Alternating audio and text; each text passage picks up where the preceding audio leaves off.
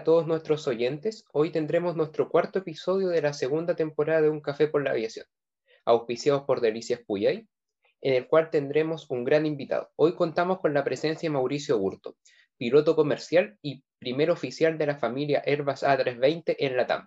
Mauricio, te damos la bienvenida y unos momentos para que puedas saludar y presentarte. Hola a todos, muy buenos días a nuestros auditores y quisiera saludar también a todo el, equipo de Spotter Chile por esta gran iniciativa de Café por la Aviación, en donde podemos compartir nuestras experiencias, eh, motivar también a los estudiantes, a los jóvenes, a que eh, se motiven a estudiar la aviación, que es una carrera maravillosa, la verdad. Así que muchas gracias por el espacio. Mauricio, eh, cuéntanos, ¿cuál fue tu motivación para ser piloto? Eh, mira, motivación como tal no sabría explicarte, porque es algo que desde que tengo memoria quise hacerlo.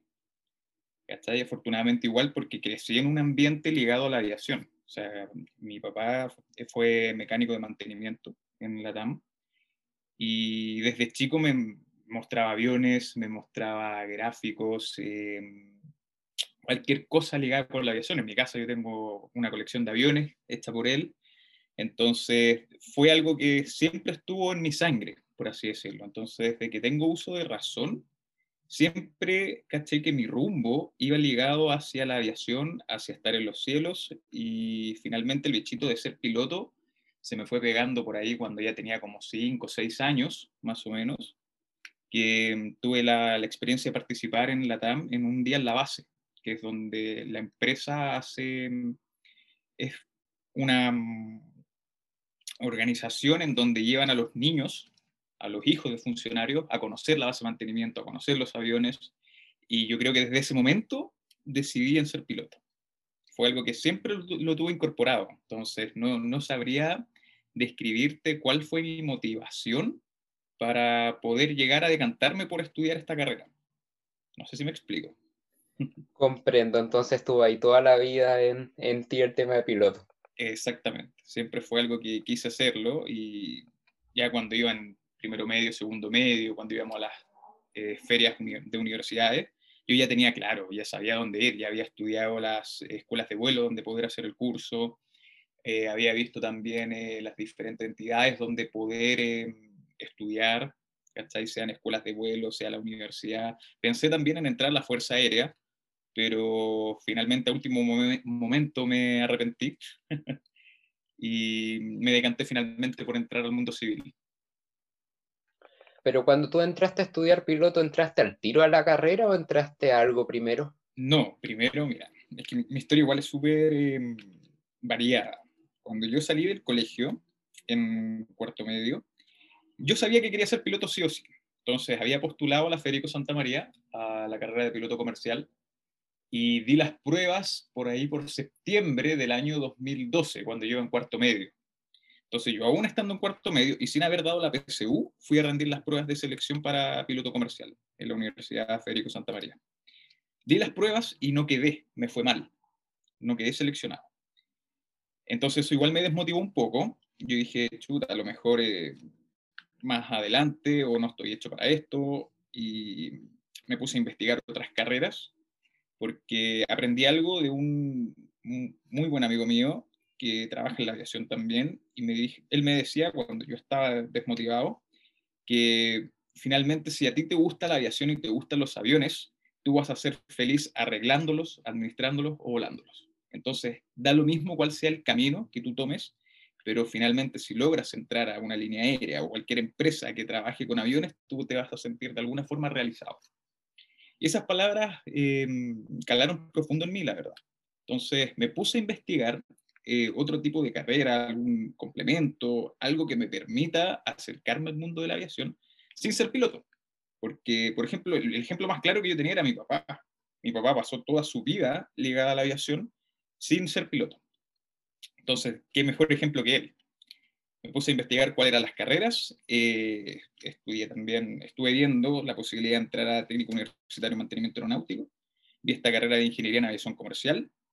Eh, vi también la posibilidad de hacerme mecánico de aviación por, otros, por otras escuelas. Y finalmente decidí en elegir un camino profesional y decidí entrar a Ingeniería en Aviación Comercial. Di la PSU, me fue bien en la PSU. Entonces, en primera instancia, postulé a Ingeniería en Aviación Comercial en la Federico Santa María. Y así fue como partió mi vida universitaria, el año 2013. Entre esas opciones, ¿no se te ocurrió entrar, no sé, a la Fuerza Aérea, estudiar tal vez en la Escuela de Especialidades o en la Escuela de Aviación? Sí. ¿O solamente universidad? Se me ocurrió entrar a mm, la Fuerza Aérea, pero la vida militar a mí no me gusta. Es algo que no, no, sé, no va en contra de mis principios para nada, pero no es algo que me agrade. Entonces, cuando yo decidí postular a la Fuerza Aérea, que postulé a la Escuela de Aviación, Em, en último momento desistí porque lamentablemente nosotros entramos, o sea, los cadetes entran a un plan común, por así decirlo, que dura tres años, en donde te enseñan la vida militar, básicamente. Y después de esos tres años se decide eh, quién pasa rama aire y quién queda en rama tierra. Y yo iba sesgado en que quería piloto. Entonces, si no me daban la opción de elegir, se eché el tiro la idea de entrar a la Fuerza Aérea, la verdad de las cosas. No sé si hoy seguirá siendo así, pero al menos cuando yo postulé era así en ese momento. Eh, y, cómo fue ese cambio de pasar de ingeniería en aviación a piloto? Mira, fue bien drástico, la verdad, porque cuando yo partí ya el año 2013 estudiando ingeniería en aviación comercial, es una carrera maravillosa, muy buena, en donde aprendí mucho durante mi primer año, siendo que tuvimos pocos ramos aeronáuticos, pero los que tuvimos eh, los disfruté al máximo, la verdad de las cosas. Pero lo que me hizo cambiar el panorama y, hacerme, y me hizo tomar esta decisión de cambiarme de, carrera fue que mm, eh, cuando yo iba a la biblioteca, ponte tú, te voy a dar un ejemplo muy burdo, yo estaba estudiando cálculo eh, para matemáticas y en la mesa de al lado estaban los pilotos con las cartas de navegación abierta y planificando vuelos. Entonces yo miraba y decía, chuchas, ¿y qué no? Como que no me sentía como en la carrera donde estaba estudiando, siendo que tenía que ver con la aviación en un 100%. Entonces, empecé a averiguar las formas de poder cambiarme, di las pruebas de nuevo de piloto comercial y quedé, las aprobé. Y después vino otro factor muy grande, que fue el factor económico. No, yo vengo de una familia de clase media, yo nací, nacido y criado en Puente Alto, entonces eh, mi papá era el único sostenedor del hogar. Comprenderás que los medios económicos para estudiar esta carrera, que es carísima, no estaban, lamentablemente. Y lamentablemente por su sueldo también, eh, yo no calificaba para obtener beneficios del Estado de ningún tipo, pero tampoco calificaba para obtener créditos que me permitieran estudiar la carrera de piloto. Entonces, eso para mí igual fue un balde de agua fría, el tener que empezar a buscar financiamiento por, en distintos bancos, ver cómo iba a financiar eh, la carrera de piloto comercial. Eso fue bien, bien complejo, la verdad, porque mi principal obstáculo en mi formación fue el tema económico. Entonces, eh, cuando ya había tomado la decisión de cambiarme a piloto comercial, faltaba solucionar aquel tema, el tema económico. Entonces, cuando llegué a hablar con mi familia y les dije que finalmente había desertado de, de la carrera de ingeniería en aviación comercial, igual para ellos fue un balde de agua fría, porque ellos pretendían de que yo me titulara como piloto, eh, como ingeniero en aviación comercial, buscara trabajo y ya una vez con trabajo estable, empezar a pagarme el curso de vuelo, que era básicamente lo que yo quería hacer en su momento, pero no iba a aguantar estar cinco años estudiando una carrera que no me satisfacía en un 100%, que no, no me gusta hacer. Yo siempre he sido de la idea de que si tú quieres trabajar toda tu vida en algo, debe ser en algo que te guste y que te agrade, porque si no ir al trabajo va a ser algo torturante, algo que te va a aburrir, algo que, te va a desmotivar a continuar con tu día a día. Y ahora lo, he comprobado, lo he comprobado. O sea, cuando yo voy a trabajar, yo voy feliz. Cuando me levanto a las tres y media de la mañana, no te puedo decir que me levanto feliz, pero una vez que ya me levanto y empiezo mi día y llego al avión y me subo, eh, cambian un 100% el panorama. O sea, para mí es algo completamente gratificante estar ahí, la verdad de las cosas. Comprendo. Y ya estudiando para piloto, ¿qué fue lo más difícil que te tocó? Eh, el tema económico. Solamente eso, porque lo, que era la teoría eh, yo estudiaba harto y afortunadamente me iba bien. Igual tenía ramos que me costaban, que eran complejos, que requerían mucho estudio, la parte de vuelo por instrumentos sobre todo, que ahí yo pensé también en desertar. Yo pasé varios eh, momentos de crisis, por así decirlo, crisis existenciales, en donde simplemente no podía ejecutar algunos procedimientos IFR. Y de verdad que eso para mí fue bien frustrante. Pero pude sobreponerlo, finalmente era matarse estudiando y hasta poder lograr volar bien y completar satisfactoriamente tus lecciones de vuelo, básicamente. Entonces, si tú me preguntas a mí cuál fue mi principal obstáculo para la carrera, fue netamente el tema económico. Y quiero motivar también a la gente que está escuchando esto a que no se sesgue en que porque no tienen las lucas no pueden hacerlo. Porque en mi caso, golpeé hasta la última puerta posible en los bancos hasta que finalmente me pudieron otorgar un crédito para poder estudiar la carrera sin ningún problema y lo estoy pagando hasta el día de hoy y tengo que pagarlo por 15 años más, ¿cachai? Pero lo pago feliz, porque sin eso yo no hubiese tenido la oportunidad de poder ejercer hoy día como piloto comercial y ni haberme convertido en piloto comercial. ¿Y eso que me comentaste de pensar en desistir fue únicamente por lo de IFR o, algo más? Eh, no, también otras cosas, básicamente, pero eh, mira, yo como vivía en Puente Alto, me demoraba una hora y media en ir a la universidad y una hora y media en volver.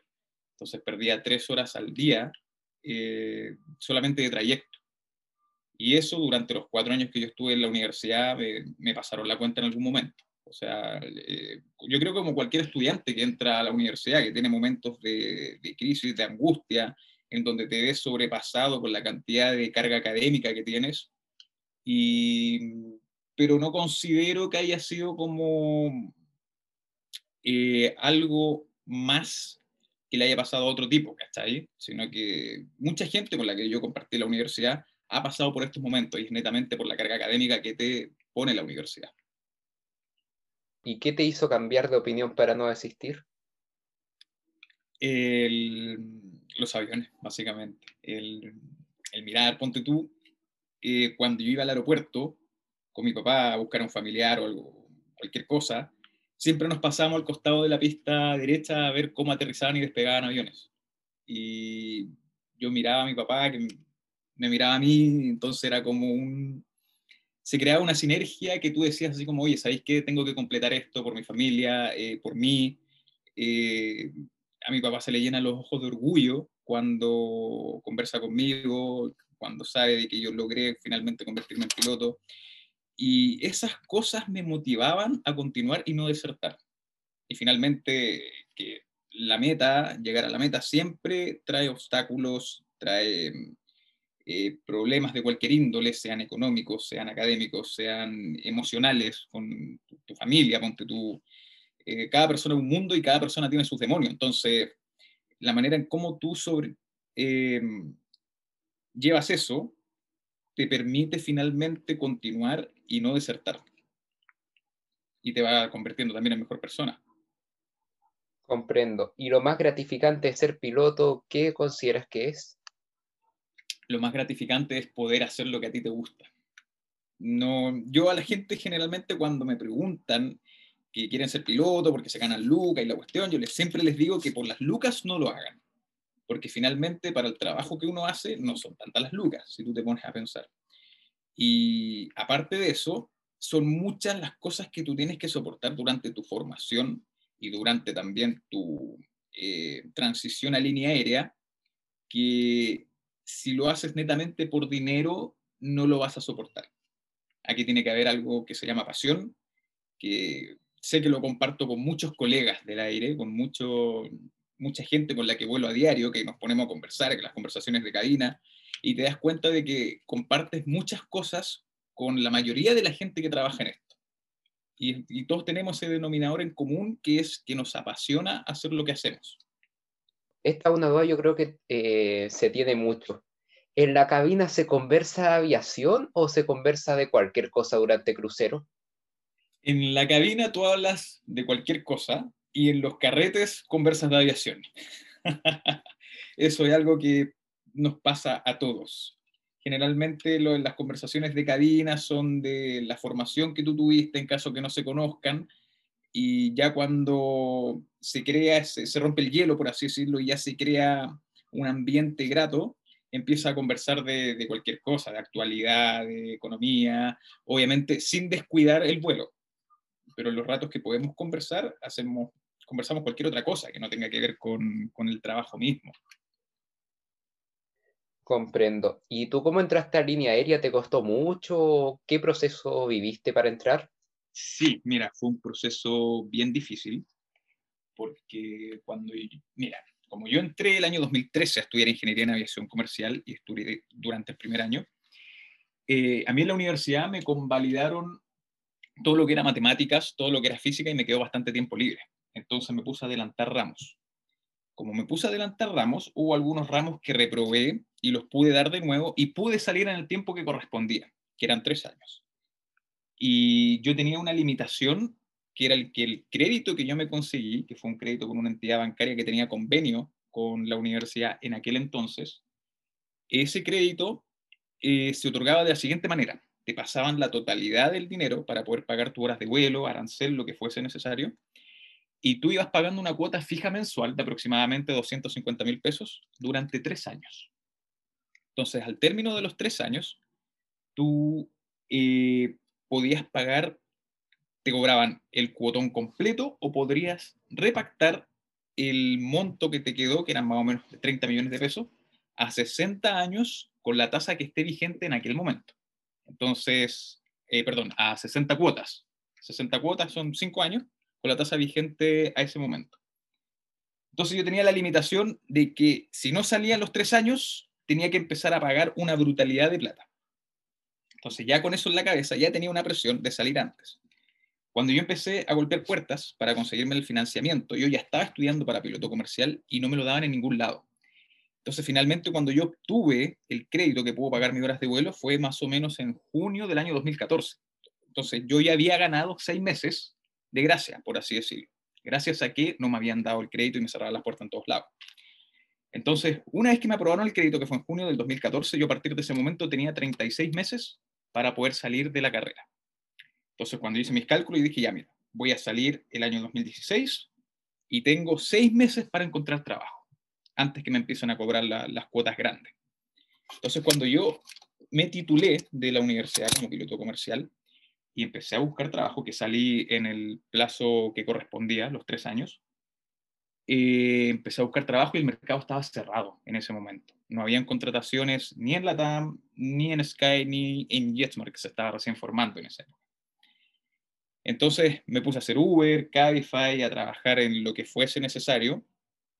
Y dentro de todo este proceso se abrió una postulación a JetSmart. JetSmart fue la primera aerolínea que me contactó y participé en el proceso de selección, di las primeras pruebas y de ahí nunca más me llamaron entonces yo dije, ya, perfecto, me fue mal, no importa, me lo eché al hombro, eh, yo seguía manejando y llegó el momento de que tenía que empezar a pagar el crédito.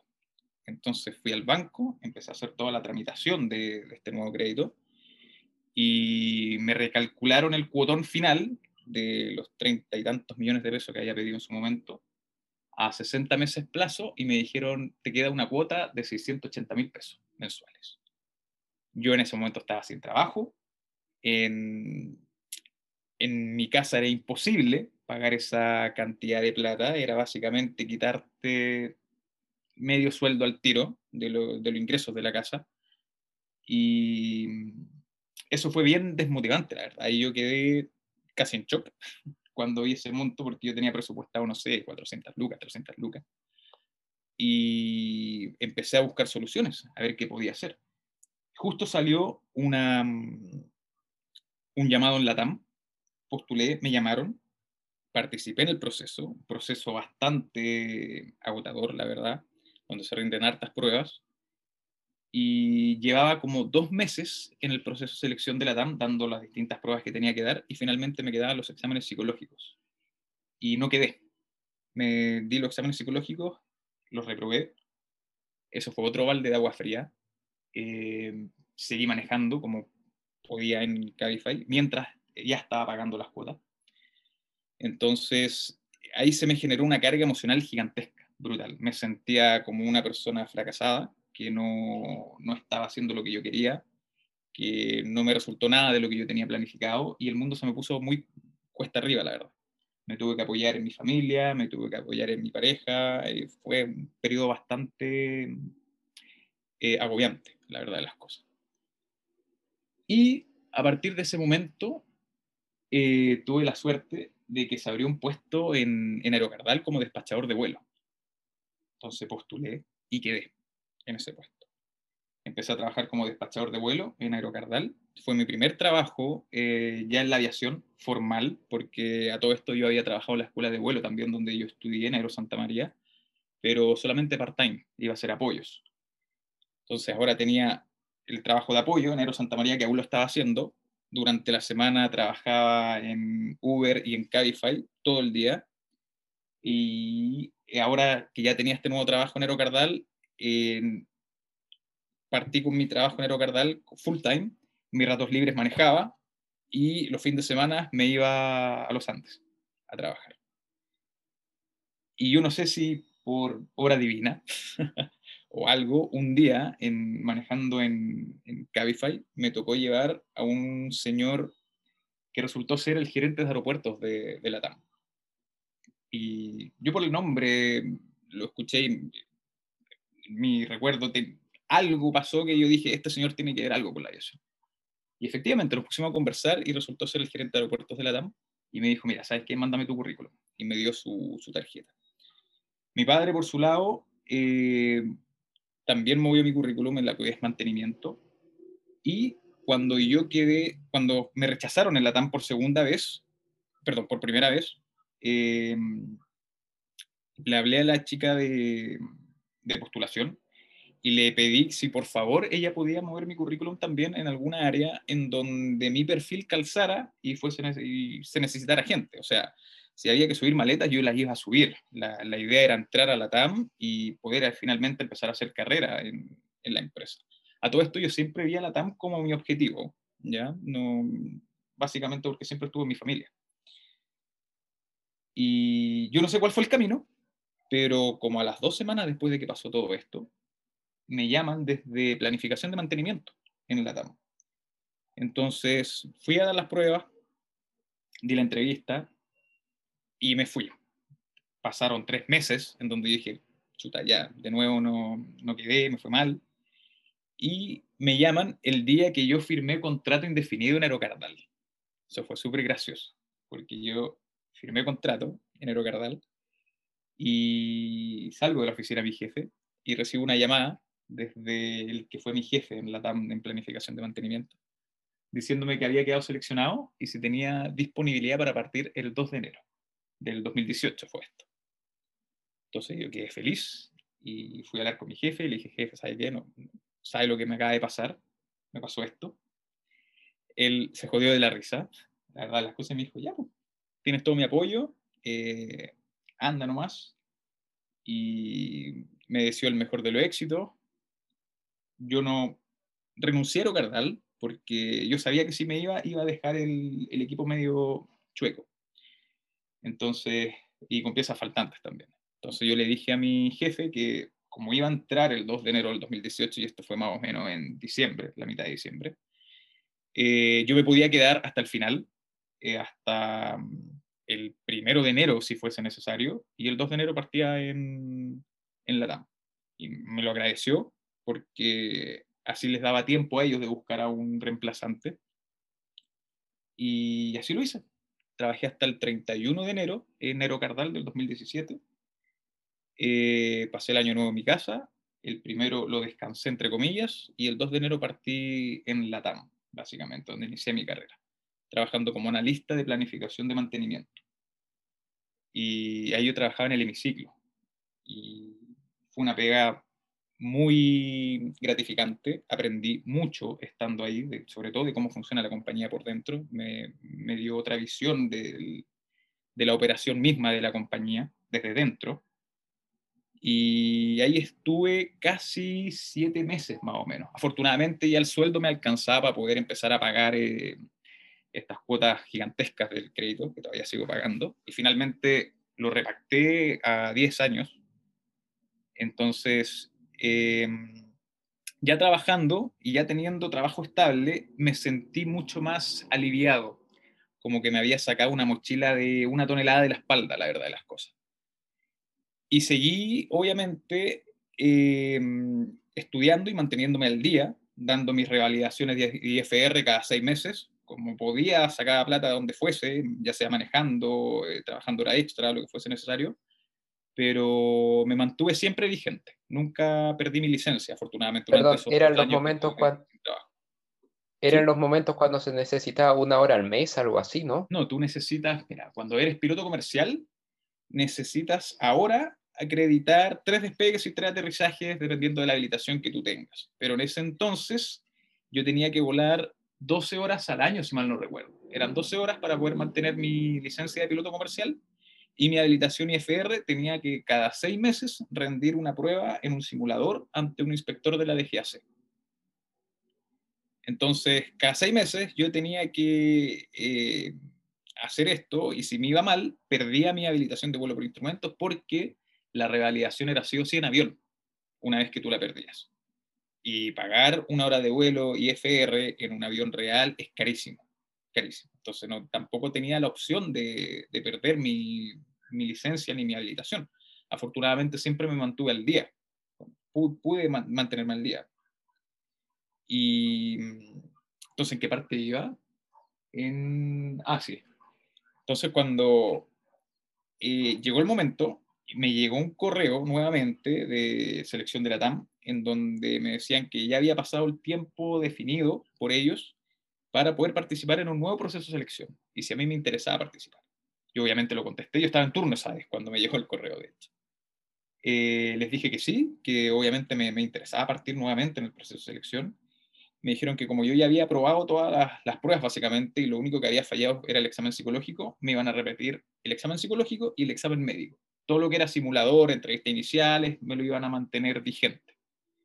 Entonces, me preparé para la prueba psicológica, que era básicamente encerrarme en mi pieza, hacer una introspección de mí mismo, conectarme con mi yo interno y decir, ¿sabéis qué? No digáis esto, no se te ocurra, eh, no sé, eh, cruzar los brazos, puras tonteras de esa índole. Y di mi prueba, la aprobé, me llega el correo de que había quedado como piloto comercial, o sea, como primer oficial ya en la TAM. Esto fue en julio del 2018. Y hablé con mi jefe, le dije, mira, ¿sabes qué? Eh, quedé la TAM, o sea, quedé como primer oficial. Yo pensé que iba a ser más adelante, pero es una oportunidad que no puedo dejar pasar. O sea, yo de verdad toda mi vida he luchado por esto y llegó el momento finalmente mi jefe me apoyó en un 100%. De verdad que el jefe que yo tuve en, en, planificación de mantenimiento, una persona que influenció mucho en mí, o sea, me, ayudó mucho. Me dio todo su apoyo y, a ver, dejé de trabajar como analista de mantenimiento un 25 de junio y el primero de julio yo ya partí en mi curso de formación para primer oficial de, de la TAM, como primer oficial de A320. Y ahí partió mi historia, básicamente. En julio del 2018, finalmente logré entrar ya en, segunda instancia, en segunda instancia de postulación, a la compañía que siempre quise, y partió mi formación. Después, en, como a mitades de julio, me fui a Miami, hice el curso allá del, de la 320, una experiencia muy gratificante, haber estudiado. Yo nunca estudié afuera, era la primera vez que estudiaba fuera del país, en otro idioma, y fue bien gratificante, la verdad, de las cosas. Me sirvió mucho para crecer profesionalmente y, finalmente formar la persona que, soy hoy día. Antes de pasar al tema de piloto ya en la TAM, eh, ¿qué, ¿qué, hacías tú como analista de mantenimiento? ¿Cuál era el trabajo? Era mm, básicamente planificar el mantenimiento de la flota a 72 horas. Era una planificación a corto plazo planificabas todo lo que era diferido, eh, notas de mantenimiento, cualquier cosa que afectara la operación y que dejara el avión AOG, básicamente. AOG significa Aircraft on Ground, que es un avión que no puede volar y sabemos que un avión que no puede volar no genera ingresos para la compañía. Entonces era prioridad número uno poder sacarlo a vuelo rápidamente, cuidando siempre la seguridad, obviamente. Entonces aplicábamos los, eh, programábamos los mails que correspondían, atendíamos también las contingencias que ocurrían, es decir, teníamos que eh, estar atentos cuando quedara alguna contingencia y en donde se necesitara algún avión de reemplazo. Y nosotros teníamos que ser capaces de poder entregar un avión de manera táctica al centro de control de operaciones. Cuando nos llamaban y nos decían, oye, mira, sé que necesitamos un avión en Santiago, ¿cuál nos pueden entregar? teníamos que ver cuál podíamos sacar de mantenimiento eh, para mandarlo a volar, básicamente. Comprendo. Y ya volviendo al tema de piloto, eh, ¿cómo fue el curso A320? Si bien me dijiste que fue gratificante, ¿cómo fue? ¿Qué ven en ese curso? ¿Qué se hace? Etcétera. Mira, es un curso inicial de, de avión dedicado a pilotos que nunca han volado el avión y te enseñan sobre los sistemas de la aeronave, cómo se vuela, cuáles son sus modos de vuelo, em, cómo poder recuperarlo de situaciones anormales, cómo atacar las emergencias, cómo atacar las situaciones anormales también. Y eso es básicamente, te muestran cómo es el avión y te preparan para poder operar de manera segura esa aeronave. El curso en Miami se componía de dos partes. Una parte inicial en donde a ti te enseñaban a volar de A2, porque finalmente uno volando en Cessna siempre vuelas solo. No es tanto el CRM que tú tienes porque es una aeronave eh, certificada para volar con solamente un piloto. Entonces, toda tu formación y todos los vuelos que tú tienes, toda tu experiencia es volando un avión monomotor en donde las decisiones las tomas tú solo, básicamente. En cambio, cuando ya pasas a un avión más grande, necesitas un MCC, un Multi-Crew Operation, que es básicamente el primer eh, curso que te enseñan en Airbus, en donde aprendes a volar el avión de a dos. Es decir, vas con el capitán, vas con, con tu primer oficial, o en este caso éramos los dos primeros oficiales, entonces teníamos que distribuirnos bien las tareas, había que aprenderse eh, los flujos del capitán, los, flujos del primer oficial, un curso bastante eh, pesado en el contenido técnico, en la carga académica es muy alta, pero la primera parte va enfocada netamente a eh, operar el avión de A2, a saber cómo se vuela de A2, cómo tomas decisiones de A2, a considerar al que está al lado tuyo. Y ese curso dura aproximadamente tres semanas, más o menos, en donde tienes sesiones de simulador, pero no te presentan tantas fallas, sino que básicamente, siéntete cómodo en el avión, aprenda a volarlo. Y ya el segundo curso es mucho más técnico. Es donde se atacan netamente las fallas propias del avión, eh, donde aprendes a sobrellevar una emergencia, eh, donde incrementas enormemente el handling que tienes que tener con la aeronave, porque el avión se va degradando, eh, van cambiando las leyes de vuelo, en donde tienes que tener más muñeca, por así decirlo, y eso lo desarrollas ya en el segundo curso que requiere mucho estudio, mucho estudio. Y eso es básicamente, o sea, estás allá casi tres meses y después te devuelves a Chile en donde partes una estandarización en la compañía porque el curso te lo hace Airbus finalmente. Entonces, tú quedas eh, procedimiento Airbus, eso es lo que queda en tu cabeza, y te das cuenta que la compañía tiene sus propias también, eh, sus propios procedimientos operacionales. Entonces, que difieren un poco de lo que dice el fabricante, que son más restrictivos, que son, por ejemplo, si el fabricante te dice que el margen de error para cierto parámetro es tanto, LAN dice, no, ¿sabes qué? Eh, eso para mí es mucho, eh, no es que ponga en riesgo la seguridad, para nada, pero LAN toma un paso más allá y dice, ¿sabes qué? El valor para mí va a ser X medio, por así decirlo. Entonces, eh, es mucho más seguro la operación de, de la compañía, más restrictiva. Y tienes que aprender esas diferencias, tienes que aprender también el, que ya tú no vuelas con tu partner, porque hace el curso de A2 finalmente en Miami. Ahora vuelas con un capitán distinto todos los días. Entonces, vuelas con una persona distinta, tienes que saber congeniar con esa persona para que el vuelo sea eh, ejecutado de la manera más segura posible.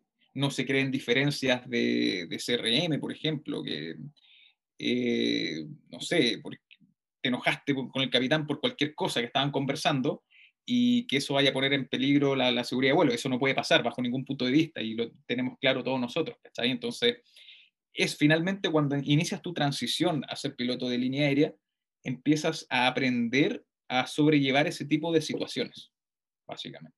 Eso es lo que haces tú en la estandarización de, de la TAM, que dura un mes más o menos. Y después de eso, ya pasas a un line check, en donde si lo apruebas, te sueltan y ya oficialmente eres un primer oficial de la dotación de la compañía eh, sin ningún tipo de restricción, salvo las restricciones de baja experiencia.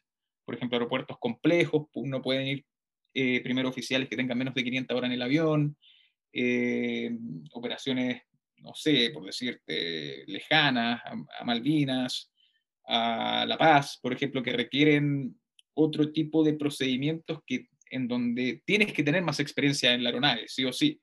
No puedes, siendo un primer oficial recién entrado, ejecutar ese tipo de operaciones. Y en el aire, ¿cómo se dividen los roles entre el capitán y el primer oficial? Hablo de roles de vuelo, de comunicaciones y eso. Mira, en la aviación está todo escrito. Entonces, eh, eso que tú me preguntas está escrito en los procedimientos normales y tú, desde que te subes al avión, eh, con el capitán conversas quién va a ser el tramo. Y ese tramo se refiere a quién va a ser pilot flying y quién va a ser pilot monitoring. Entonces, los roles están definidos. ¿Quién baja el tren de aterrizaje? ¿Quién prende las luces? ¿Quién comunica? Esos son roles que están escritos en los procedimientos del avión. Entonces, cada piloto tiene su responsabilidad. El pilot flying obviamente es el que vuela, el que va con los mandos del avión. Pilot monitoring es el que lo asiste, el que prende las luces, baja el tren, eh, va con las comunicaciones. Entonces, cuando tú aterrizas y ya terminas el primer tramo del vuelo, eh, al otro tramo lo normal que ocurre es que se inviertan los roles. Ahora tú pasas a hacer, pilot flying con todas las responsabilidades que, yo, que conlleva eso y el otro piloto pasa a ser el pilot monitoring. Entonces, no es como que tú en pleno vuelo digas, ah, ¿sabes qué? ¿Te parece si aterrizo yo? No puede que pase, puede que alguna situación te lleve a, tomar una decisión así, pero lo normal es que no ocurra, porque lo normal es, está todo escrito, básicamente. Para aclarar a, personas que no lo puedan conocer esto, eh, ¿tú puedes llegar y aterrizar, por ejemplo, en Santiago con ILS o, o tu licencia no te lo permite? Sí, sí te lo permite. De hecho, hubo un cambio en la reglamentación hace un par de años atrás, en donde antes todas las habilitaciones de categorías tú las tenías impresas en tu licencia. Entonces, si no tenías categoría, simplemente no podías hacer eh, aproximaciones ILS categoría 3 con Autolan, básicamente. Entonces, desde esta modificación, tú al tener tu habilitación de vuelo por instrumentos, puedes ejecutar cualquier procedimiento IFR. Entonces, basta con eso para saber de qué tú puedes aterrizar. Y como procedimiento adicional en la TAM, eh, en caso de que haya una ILS con Autoland, el capitán es el, finalmente el que se transforma en pilot flying, siempre. Siendo que el avión es el que aterriza. Y pasando ya a otro tema más eh, del trabajo de piloto, ¿cómo es la vida laboral y personal de un piloto de línea aérea? ¿Muy compleja o cómo? Eh, ese es otro punto al cual acudo cuando me preguntan si quieren estudiar por plata o no. Porque cuando tú ya trabajas como piloto de línea aérea, eh, tus horarios son muy diferentes al de los trabajos normales. Te levantas a las 3 de la mañana, a veces trabajas sábado y domingo, trabajas feriado, trabajas Navidad, trabajas Año Nuevo. Entonces, tu vida, eh, tu vida personal, de compartir con amigos, por ejemplo, se reduce mucho. Yo, por ejemplo, con mis amigos del colegio, amigos de la universidad que tienen trabajos estables de 8 a 5, lunes a viernes, es muy rara, raro cuando puedo coincidir con ellos y juntarnos finalmente a compartir algo. Porque los horarios simplemente no te dan. Cuando ellos tienen libre, que vendrían siendo los viernes, sábado domingo, tú estás trabajando.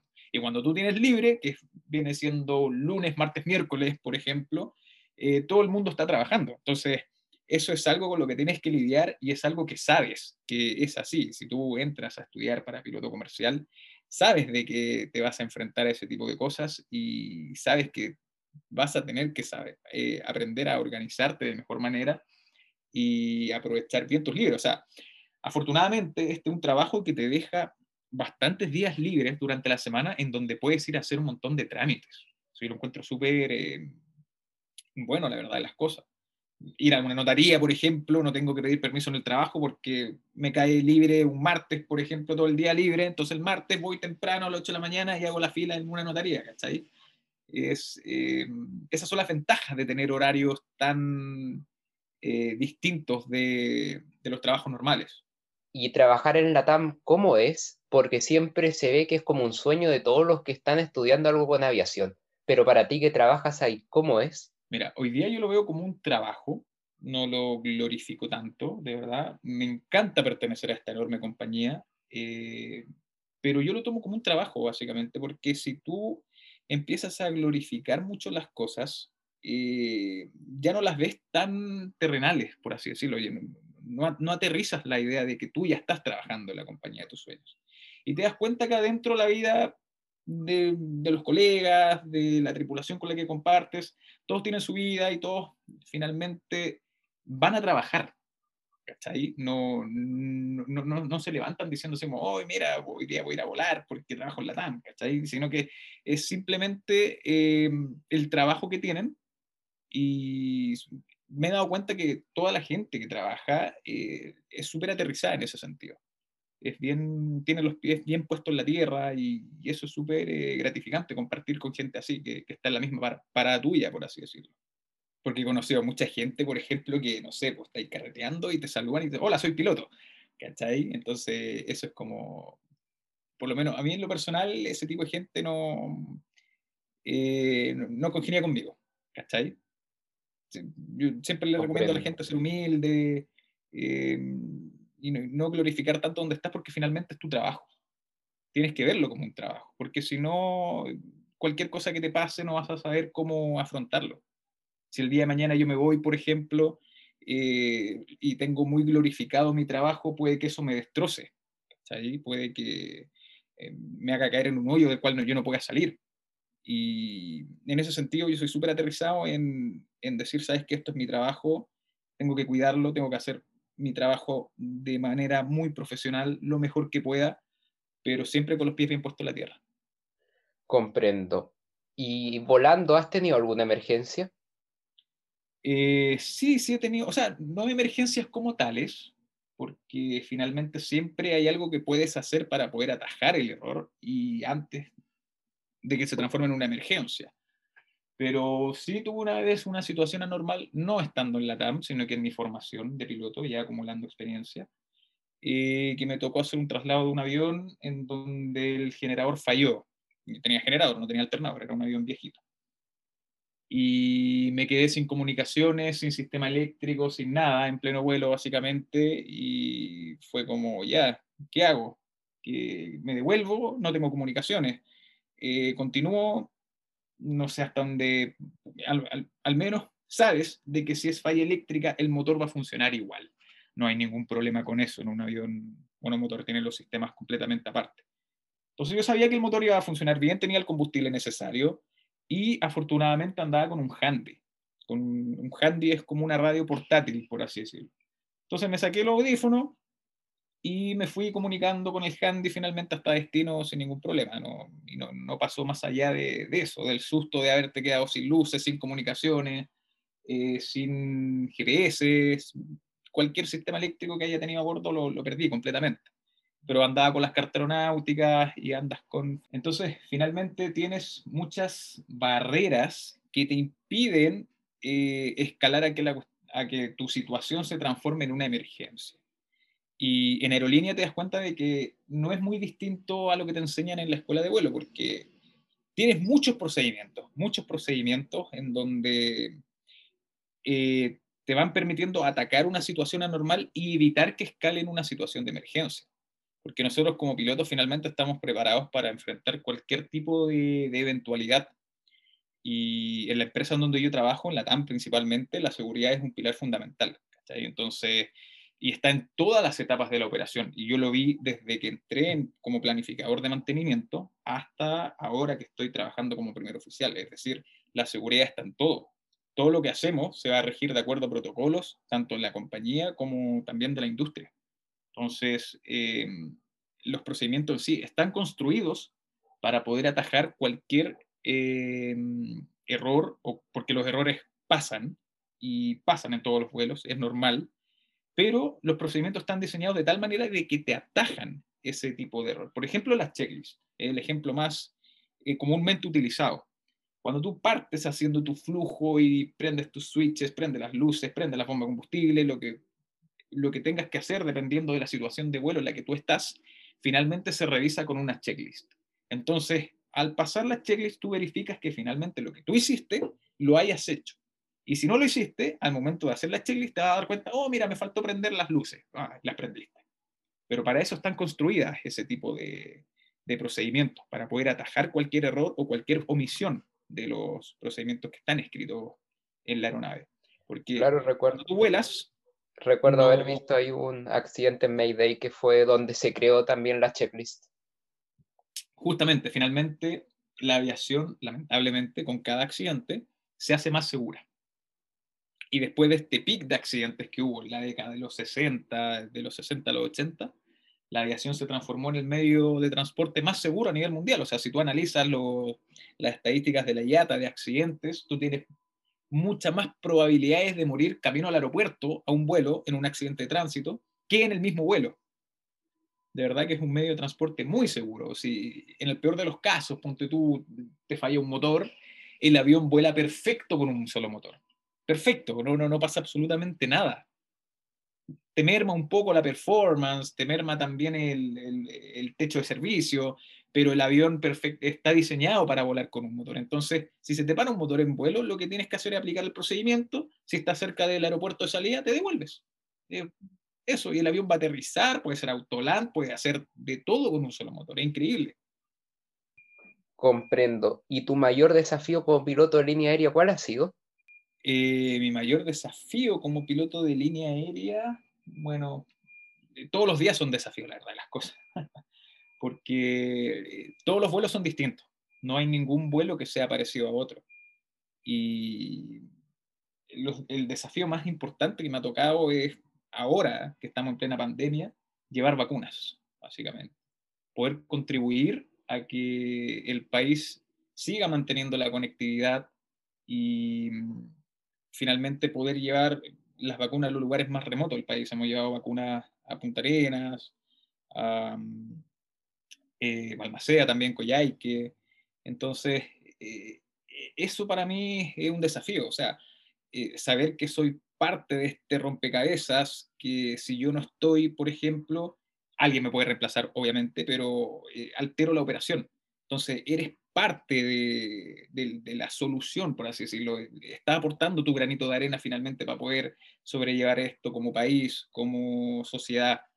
Y, también, obviamente, es muy gratificante saber de que tu contribución ayudó a que mucha gente pueda vacunarse y finalmente que podamos sobrellevar esta pandemia de la mejor manera posible. Alejandro en el primer capítulo nos contó una anécdota que tuvo sobre una anécdota médica que tuvo que llevar una bebé a Concepción y también nos contó que él tuvo que traer las vacunas a Chile, las primeras de Pfizer, el 24 de diciembre del, del, año pasado, pero tú tienes alguna anécdota que nos puedas contar? Eh, con respecto a las vacunas, eh, lo que te dije básicamente es saber que en los vuelos que nosotros hacemos de repente llevamos vacunas. Entonces, eh, eso ya es gratificante, saber que, que pudiste llevar vacuna a un lugar pero alguna mm, experiencia como piloto personal eh, fue un pernocte que una vez estuve en Brasil hace años atrás, que no tiene absolutamente nada que ver con la, la pandemia. De hecho, no había pandemia en esa época. Y fue súper gracioso porque a mí me gusta mucho el rock, soy, soy bien rockero. Y yo ese día estaba de turno. Turno significa que tienes que estar en tu casa de cierto horario hasta cierto horario, está normado, 3 de la mañana, 3 de la tarde, de 12 del día, 12 de la noche, en donde tú no puedes salir de la casa, porque si sales y te llaman abuelo, tienes que partir al, aeropuerto, básicamente. O sea, si alguien falla, tú estás ahí para poder cubrir cualquier em, eh, incidente con las tripulaciones que no pudieron llegar al aeropuerto. Entonces yo estaba de, turno en mi casa y me llaman, me activan abuelo, me dijeron, oye, te va a Río Janeiro, eh, son dos noches, te pasan a buscar en media hora. Entonces me, armé mi bolsito, saqué mi uniforme, me vestí y partí. sin saber de que allá en Río de Janeiro se estaba efectuando el Rock in Rio, que es un festival de, rock que toda mi vida he querido ir a ese festival, la verdad. Eh, ha estado Iron Maiden, Metallica, Queen, de hecho también estuvo en su momento, y es un festival que todos los rockeros lo, sabemos de, de lo que se está hablando. Entonces, cuando llegué a Río Janeiro, sin tener idea de que se estaba efectuando ese, ese festival, eh, me bajé del avión y lo primero que noté es que se estaba escuchando rock en el aeropuerto. Y eso a mí me llamó la atención. Y dije, ah, mira, los brasileños que son bacanos, no nos reciben con rock, qué, qué buena. Y llego al hotel y empiezo a cachar que en el trayecto hacia el hotel empecé a ver mucha publicidad de Rock in Rio. Y dije, ah, ¿qué onda? Me metí a internet y efectivamente, pues, estaba en pleno festival de Rock in Rio, había mucha gente, muchas camisas, negras. Eh, imagínate, con 30 grados, 100% humedad, con padres con poleras negras. Terrible la cuestión. Llegamos al hotel y el hotel en el que nos quedábamos estaba al lado de la Villa Olímpica, que es donde se hacía este festival. Entonces llegué, prendí la tele, empecé, en realidad me metí a internet a ver si podía ir porque yo tenía vuelo dos días después, entonces finalmente podía hacer algo. Y me metí a internet a ver cómo estaba la entrada, las entradas estaban carísimas, carísimas, muy caras. Entonces dije, ya, filo, no importa, no voy, lo veo por la tele. Prendí la tele, estaba tocando Halloween en ese momento. Entonces, ya, bacán, empecé a, ver el concierto, apago la tele y se escuchaba eh, cómo retumbaba la música se escuchaba la batería, se escuchaba como, el, típico sonido de que hay un concierto al lado de tu casa. Entonces fue como, no, tengo que ir. Me vestí y salí. Compré una entrada revendida por un revendedor que estaba fuera del estadio y entré y, estuve ahí en, en, Río de Janeiro, en Rock in Rio, sin tener idea de que iba a haber un concierto ese día. o sea, para mí esa es como la anécdota más eh, gratificante que he tenido como piloto, que mi trabajo me permitió poder darme ese gustito, básicamente. Estar trabajando y, y poder haber asistido a un concierto de rock donde Iron Maiden, Halloween, Slayer, Scorpions después tocó, y fue brutal, de verdad. Por ejemplo, siempre había querido ir a la Lula Palusa, por ejemplo, pero no, no, tenía las lucas para poder ir, porque las entradas eran carísimas. Entonces, haber estado en un festival gracias a que mi trabajo me lo permitió, eso fue muy, muy gratificante y es una anécdota que, que llevo siempre en mi corazón. Buena anécdota que se guarda ahí. Unas preguntas, sí, preguntas rápidas de respuesta de una palabra. ¿Herbas o Boeing? Eh, mira, hasta antes de hacer el curso, Boeing. Siempre me gustó Boeing. Cuando entré a estudiar, eh, cuando, no sé, yo me imaginaba, y de hecho a mí me hubiese encantado de que aquí en Chile se hubiese operado más el chanchito, el 737, porque es un avión que me encanta, me fascina. Pero una vez que hice el curso del A320 y ahora que entiendo y vuelo ese avión, y me quedo con Airbus. Me quedo con Airbus mil veces, por la filosofía de vuelo que tiene, y básicamente porque nosotros los pilotos tenemos un dicho muy, muy característico que el mejor avión es el que tú vuelas. Entonces, para mí, Airbus, eh, me quedo con Airbus. Comprendo. Eh, uno cuando le gusta la aviación generalmente tiende a volar y le gusta estar en la ventana. Pero a un piloto, ¿prefiere la ventana o el pasillo? Mira, muchos colegas por comodidad prefieren pasillo, pero yo no dejo la ventana, nunca. Por más de que tenga las mejores ventanas del avión adelante, yo siempre voy a preferir ventana en un vuelo normal de pasajero desde chico, desde niño que, que, me voy en la ventana y es algo que no, no, pretendo cambiar. Me da lo mismo tener que molestar a los dos pasajeros de al lado para ir al baño, pero prefiero mil veces irme en la ventana. ¿Hay algún avión que te encantaría llegar a volar algún día? Sí, el A350 o el A380. Me encantaría poder volar un, un cuatrimotor. ¿Y prefieres volar de día o de noche? Mira, finalmente como vuelas por instrumento, da lo mismo si es de día o de noche, pero cada vuelo en la etapa del día que te corresponda tiene su, su gratificancia. Ponte tú, eh, si vuelas de día, puedes apreciar más los paisajes, pues si vas para el sur, por ejemplo, y te toca un día despejado, puedes ver los lagos, puedes ver los campos de hielo, camino a Punta Arenas. Y de noche puedes ver las estrellas como nadie. Te juro que es algo eh, magnífico. Yo creo que si algo se puede comparar es estar en la mitad del desierto de Atacama, en donde no tengas contaminación lumínica y ves hasta la Vía Láctea. Las mejores noches para volar son cuando no hay luna, en lo personal, a mí me encanta. Operacionalmente hablando, es rico volar con luna llena, porque te, ayuda a distinguir un poquito más las tormentas en caso de que haya. Pero finalmente, como tienes radar a bordo, da lo mismo, eso, pero es, es una ayuda extra que consideras. Pero a mí en lo personal me gusta más volar de noche y sin luna. Por lo mismo, porque tiene una vista increíble del cielo. ¿Y algún aeropuerto y destino favorito que te gusta ir? Antofagasta. Por más de que digan de que la ciudad es horrible. Personalmente, eh, mi familia por parte de mamá es de Antofagasta. Entonces, cuando yo era chico, siempre iba en el verano a Antofagasta. Siempre íbamos como familia de vacaciones. Entonces, ahora trabajando, poder llegar a Antofagasta y aterrizar tú en el aeropuerto donde tantas veces aterrizaste como pasajero, eh, para mí me encanta eso. Y Antofagasta lo tengo. Aparte, es una aproximación bien desafiante. Cuando tú aproximas hacia Antofagasta, la pista 1.9 sobre todo.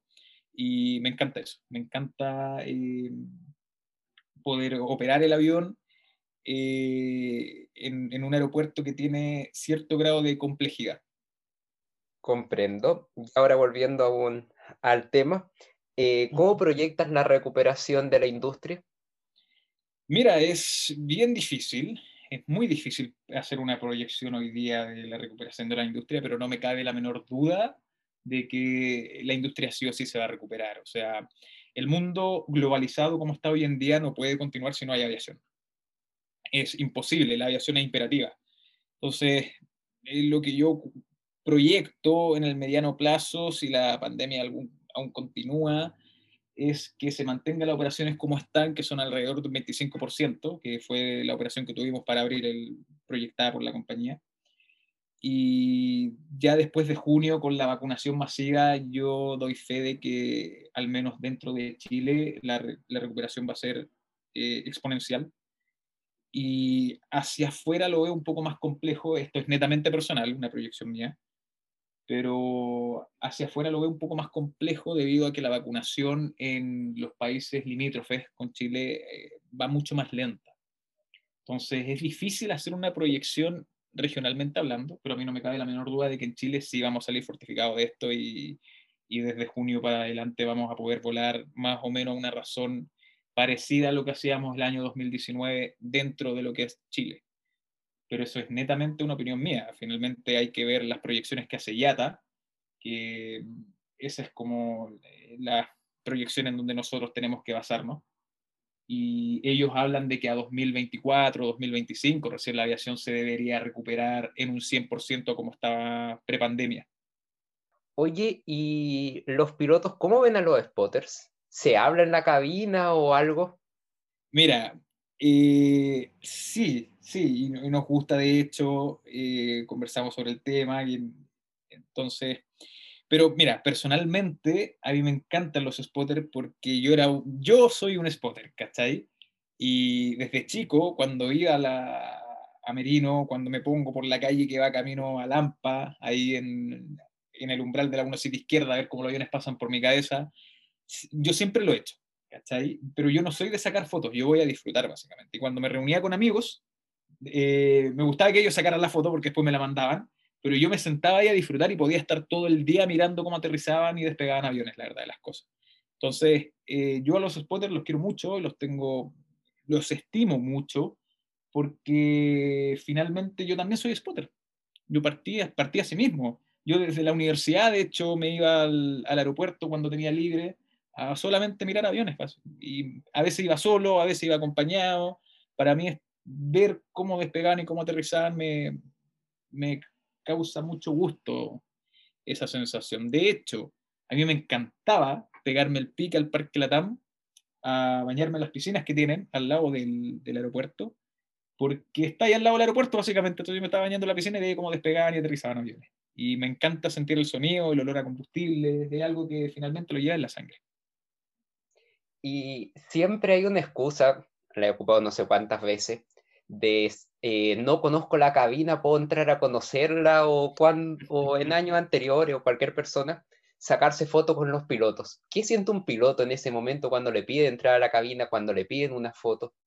Mira, yo me veo a mí mismo, la verdad de las cosas, y me tocaron muchos, que ahora son colegas, muchos pilotos muy buena onda, que cuando yo pedía ingresar a la cabina me recibían de brazos abiertos, me dejaban sentarme, me pasaban la gorra, me sacaban fotos. Eh, y yo soy de la misma idea. Finalmente, cuando piden ingresar al cockpit, yo, por mi parte, obviamente el capitán el que toma la decisión, pero por mi parte yo siempre eh, lo dejo y trato de hacer que la persona se sienta bien recibida y bien atendida porque yo era exactamente igual hasta antes que empezar a trabajar como piloto. Y ahora ya como piloto, tú igual pasas a la cabina a saludar a los colegas y de repente igual te sacas fotos adelante, aunque estés vestido de civil, por así decirlo, que no, no andes en tu día de trabajo.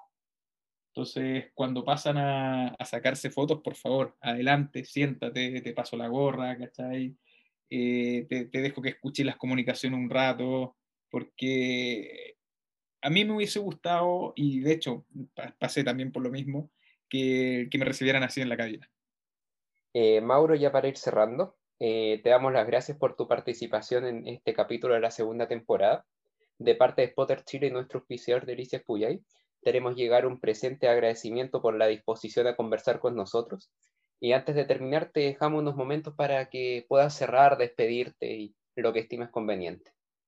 No, primero que todo, muchas gracias. Gracias a ustedes por la instancia, por la invitación, por el espacio que le están dedicando a, la aviación, a que compartamos un poco sobre esta industria. Y agradecer a todo el equipo de Spotter Chile, a nuestros auditores, que siempre están ahí escuchando atentamente.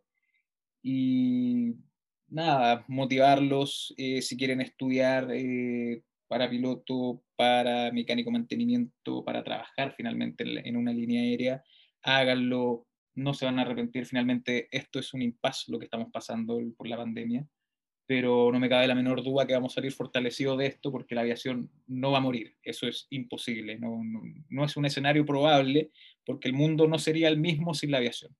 Nosotros aportamos un, un pilar fundamental a la humanidad que es la conectividad. Y eso, un mundo sin conectividad no, no podría ser globalizado. Finalmente, por ejemplo, esta conversación a mí me encantaría que fuese personal en un estudio, poder compartir un café con, con los guionistas de, este espacio. Pero lamentablemente ya no se puede y tenemos que hacerlo todo a través de una cámara y sabemos que no a todos nos gusta hacer esto. Entonces yo tengo muy claro de que pasando la pandemia los viajes se van a recuperar, la gente va a volver a salir, va a volver a viajar, los viajes de negocios van a volver, eh, porque la interacción humana es algo que nosotros tenemos por naturaleza y la única forma de poder mantener esa, esa interacción es con el transporte, básicamente. Tenemos que llevar a la persona del punto A al punto B y eso no va a morir. Así que me gustaría motivarlos a que si están pensando estudiar y decidieron frenarse por la pandemia y decir, ¿sabéis qué? Mira, lo que está pasando con la aviación es, es difícil, si vuelve a pasar, la va a quebrar. Los motivo a que se metan igual a estudiar, disfrutar mucho, y en el tiempo que ustedes se demoren en estudiar, la aviación ya va a estar recuperada finalmente. Si esto es un impasse que nos pegó a nosotros, los que ya estamos trabajando, pero se va a recuperar, no me cabe la menor duda. Así que eso, un mensaje de ánimo y nuevamente agradecer a todo el equipo de Spotter Chile por el espacio y por la invitación. Me, me siento muy honrado de poder eh, compartir mi experiencia con ustedes, con los auditores. Así que muchas gracias por el espacio. Perfecto, te vuelvo a agradecer nuevamente y también doy las gracias a todos por escucharnos en esta oportunidad. Y también les recordamos que no se les olvide seguirnos en Instagram, Twitter, LinkedIn, Facebook y YouTube. Y nos vemos en una próxima oportunidad.